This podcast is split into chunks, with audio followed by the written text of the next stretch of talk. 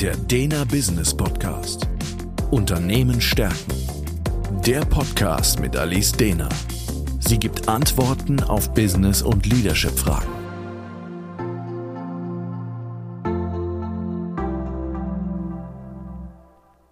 Herzlich willkommen zum Dena Business Podcast. Mein Name ist Alice Dena und Thema heute Drama must remain on stage.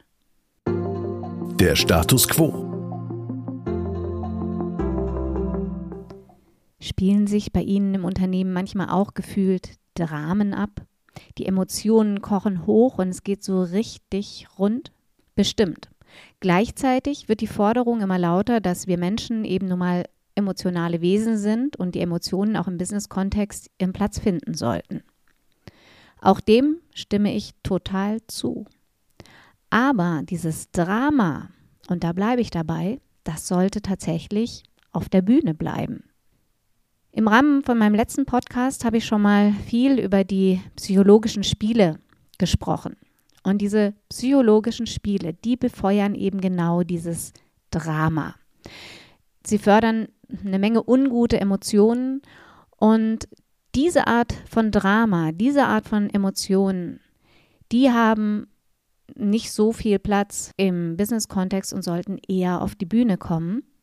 Und durch eine Professionalisierung der Kommunikation oder die Förderung einer offenen Kommunikation und eine verbesserte, verbesserte Selbstführung kann dieses Drama auch vermieden werden. Denn weniger psychologische Spiele zu spielen ist definitiv ein hilfreiches Ziel. Daher betrachte ich auch in der Folge nochmal diese psychologischen Spiele, aber eben aus einer anderen Perspektive, nämlich in Bezug auf die Rollen, die eingenommen werden können innerhalb dieser Spiele. Der Ansatz. Tatsächlich kann man diese Rollen, von denen ich gerade eben gesprochen habe, die man in diesen psychologischen Spielen einnehmen kann, kann man die beschreiben mit dem sogenannten Drama-Dreieck. Für alle Hörerinnen und Hörer, die jetzt die letzte Podcast-Folge noch nicht angehört haben, psychologische Spiele sind eine wiederkehrende misslingende und manipulative Kommunikation, die eben wie ein Gesellschaftsspiel festen Mustern folgt, immer wiederkehrend ist, die Spielzüge darin aber sehr individuell sind. Die Beteiligten für gewöhnlich hinterher alle mit so einem unguten Bauchgefühl rausgehen und Gedanken wie, oh, was war denn das jetzt schon wieder für eine Nummer? Das heißt, es ist eine Kommunikation, die nicht hilfreich ist, ähm, die nicht konstruktiv ist und eben wirklich einen starken manipulativen Aspekt hat. Wobei man immer betonen muss, dass diese Kommunikation unbewusst gespielt wird, meist weil wir nicht gelernt haben, in einer offenen, gesunden Kommunikation zu unserem Ziel in Bezug auf ein gewisses Thema zu kommen und uns eben so Verhaltensmuster, Kommunikationsmuster meist schon in der Kindheit antrainiert haben, um eben unsere Interessen durchzusetzen. Das Dramadreieck ist jetzt eben eine Möglichkeit, diese Spiele, diese psychologischen Spiele zu betrachten aufgrund der Rollen, die da drin stattfinden. Dreieck heißt es deswegen, weil es drei klassische Rollen zu vergeben gibt. Und dieses Dramadreieck ist tatsächlich auch ein Konzept ursprünglich aus der Dramaturgie, also aus dem Theaterbereich. Und entsprechend ist auch die Benennung dieser Rollen und ähm, entsprechend dramatisch ist dann eben auch der Ablauf äh, im Sinne von einem gut choreografierten Theaterstück. Die erste Rolle, die eingenommen werden kann, ist der Verfolger. Die Verfolgerrolle wird gelebt, wann immer wir auf andere verbal eindreschen, wenn wir andere Menschen abwerten, zum Beispiel durch spitze Bemerkungen, aber es muss natürlich nicht verbal sein, es kann auch ein Augenrollen, eine hervorragende Aktion aus einem ähm, Verfolger heraus sein. Gerade in Meetings an der richtigen Stelle die Augen gerollt und sich ähm, ja sehr offensichtlich nach hinten fallen lassen im Stuhl kann schon eine deutliche Verfolgeraktion sein. Das heißt, der Verfolger macht andere klein und häufig muss der Verfolger sich dabei selber aufwerten oder wertet sich damit auf. Denn wenn ich andere klein mache, dann sehe ich relativ gesehen dazu natürlich größer aus. Der Verfolger, der muss natürlich auch jemanden haben, den er klein machen kann. Und das ist dann die Rolle des Opfers. Das heißt, die Opferrolle, die nehmen wir immer dann ein, wenn wir eben uns selbst unterlegen fühlen, wenn wir uns auch selbst wirklich klein machen und uns eben zurücksetzen lassen durch einen Verfolger. Oft auch mit diesem Gefühl, sich überhaupt nicht wehren zu können gegen diesen Verfolger ähm, oder aber eben auf der Suche nach jemandem in der dritten, noch fehlenden Rolle und das ist die Rolle des Retters. Das heißt, wo es einen Verfolger gibt und wo es ein Opfer gibt, gibt es meistens auch noch einen Retter. Das heißt, ein Opfer sucht sich eben einen Retter, der eben helfen kann, der retten kann. Und die Problematik dahinter ist aber nur, dass auch der Retter, wenn er rettet, das Opfer klein macht, weil auch hier ist es etwas ein bisschen übergriffiges. Also das heißt, auch ein Retter hat viel Macht über das Opfer, weil er sich eben auch sehr ungefragt in Themen mit einmischen kann und versucht aber das Opfer abzuwehren gegen den Verfolger. Wir können so psychologische Spiele letztlich sogar mit uns selbst spielen. Jetzt im Unternehmenskontext finden sie zu zweit statt oder in einem gesamten Team, also mit mehreren. Und ähm, für gewöhnlich nehmen wir am Anfang von so einem Spiel eine dieser Rollen ein. Ähm, aber wir behalten die natürlich nicht die ganze Zeit. Also das heißt, auch ein gutes Theaterstück wäre natürlich total langweilig, wenn ich von Beginn an wüsste, das ist der Bösewicht, der Verfolger, der hat die arme Jungfer, das Opfer entführt und dann kommt der glorreiche Ritter auf seinem Pferd äh, angeritten und rettet das arme Opfer, also die arme Jungfer.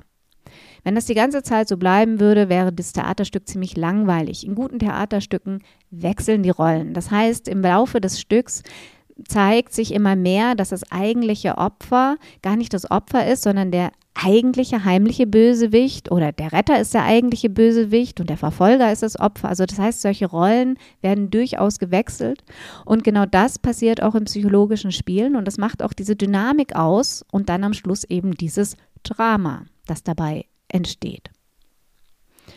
Wichtig finde ich immer bei diesen drei Rollen wirklich genau hinzuschauen. Natürlich bin ich nicht im Verfolger, nur weil ich ein kritisches Feedback jemandem gegenüber platziere.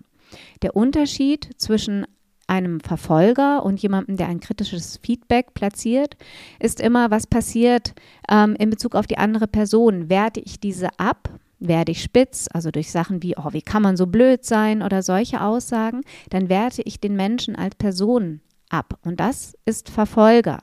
Wenn ich hingegen ein kritisches Feedback in Bezug auf ein Verhalten, auf eine Aufgabenerfüllung und so weiter gebe, dann wiederum gebe ich ein kritisches Feedback, werte aber nicht mein Gegenüber ab. Und da ist ein deutlicher Unterschied. Also das heißt, es, man kann kritisches Feedback geben, ohne im Verfolger zu sein.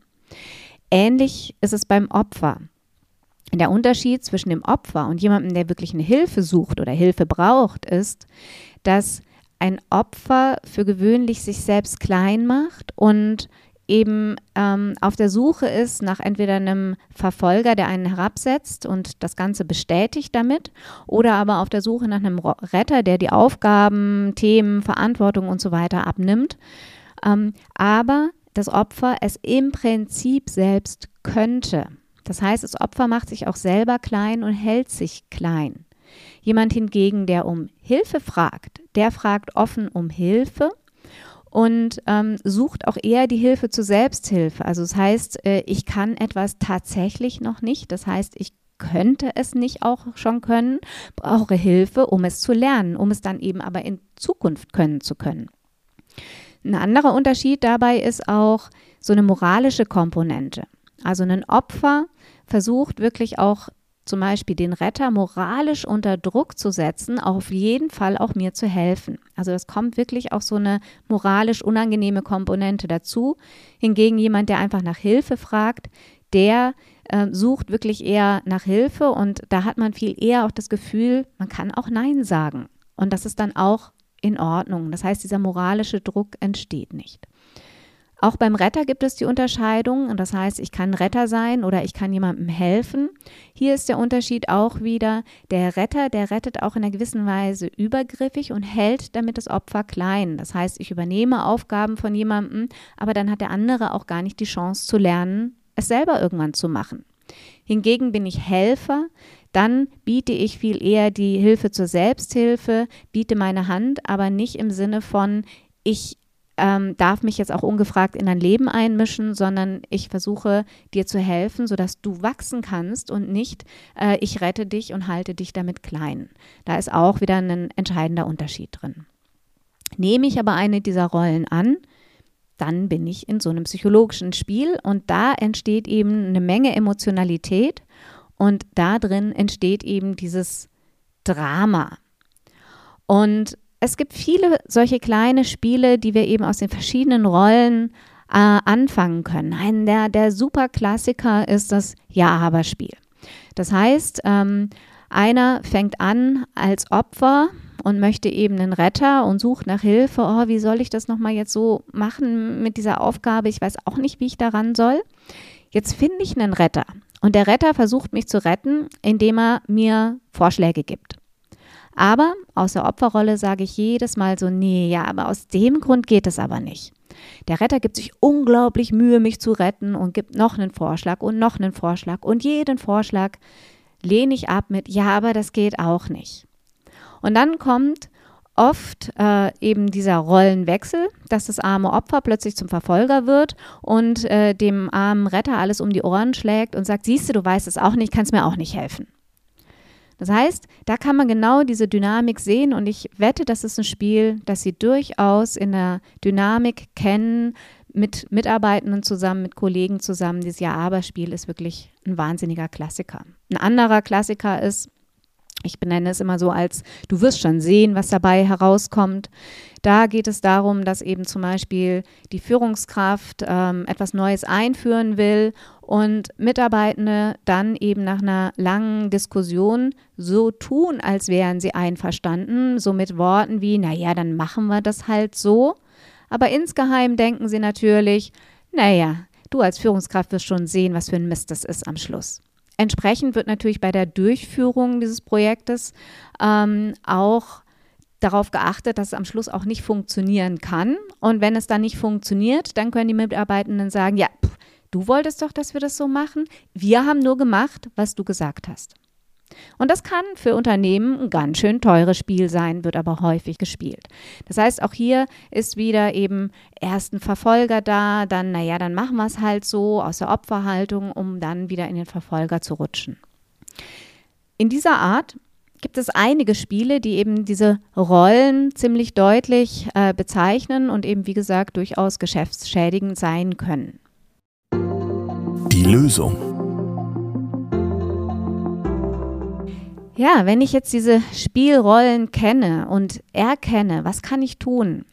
Wichtig ist als allererstes wirklich wachsam zu sein in Bezug einmal auf die Spielrollen, die eben von anderen eingenommen werden und auch besonders wachsam zu sein, welche Spielrolle ist eigentlich für mich vorgesehen?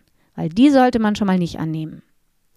Das heißt, je mehr Bewusstheit ich über diese Spiele entwickle, und da hilft tatsächlich das Wissen über die Theorie, dass man mehr und mehr diese Spiele erkennt.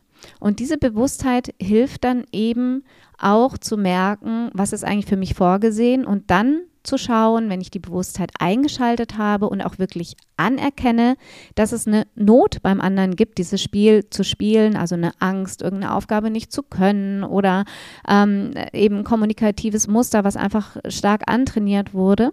Das heißt, wenn ich da wirklich auch äh, eine Anerkennung für habe, und nicht sauer werde über mein Gegenüber, dann fällt es mir natürlich wesentlich leichter, eben durch Angriffe aus dem Verfolger mich nicht so persönlich getroffen zu fühlen und wirklich außerhalb dieser Spielrollen zu agieren und eben was anderes anzubieten. Also eine wirkliche Hilfe zum Beispiel anzubieten, anstatt zu retten. Das gefällt einem Opfer vielleicht nicht in erster Linie, also wenn ich nicht einfach die Aufgaben übernehme, sondern viel eher anleite, wie derjenige sich selber helfen kann. Aber auf lange Sicht wird das genau das Spiel beenden konkrete Ausstiege zu den vorgestellten Spielen. Ich habe über das Ja-Aber-Spiel gesprochen. Das heißt, beim dritten Ja-Aber werde ich hellhörig, dass genau so ein Spiel laufen könnte. Und da lohnt es nicht aus dem Retter heraus immer noch mehr Vorschläge zu machen, weil die Vorschläge werden irgendwann total verbrannt sein, sondern wirklich ganz stark über lösungsorientierte Fragen zu gehen und eben als Führungskraft den Mitarbeitenden wirklich über Fragen zu leiten, aber nicht mehr selber Antworten zu liefern. Dann hatten wir noch äh, angeschnitten Spiel. Du wirst schon sehen, was dabei herauskommt. Ähm, das heißt, meistens haben wir ein ganz gutes Gefühl für diese Inkongruenz, die im Vorfeld entsteht, also nach so einer Diskussion und dann Aussagen wie, naja, dann machen wir das halt so, schon zu spüren, das ist keine ehrliche Zusage. Und hier direkt nochmal nachzufragen und Klärung zu schaffen, zu schauen, können wir nicht doch wirklich zu einer ernsthaft gemeinten Vereinbarung kommen, sodass der andere auch wirklich versucht, ein Projekt anzugehen. Und eventuell, wenn es auch Vertragspartner sind, wirklich Verträge auch darüber abzuschließen, also Vereinbarungen zu treffen, wie an so ein Projekt jetzt herangegangen werden sollte. All das sind wieder Möglichkeiten, nochmal weiter zu schauen, wo in meinem Unternehmen werden eigentlich Spiele gespielt, wo kann ich eigentlich die Kommunikation professionalisieren und ähm, immer mehr auch so eine Bewusstheit einschalten, um mich eben nicht immer so unbewusst in diese Spiele verwickeln zu lassen. Der Dena Business Podcast. Unternehmen stärken ist der Führungskräfteimpuls und Management-Input mit Gedanken für die Zukunft. Für weitere Informationen und Fragen finden Sie uns im Internet unter www.dena.academy.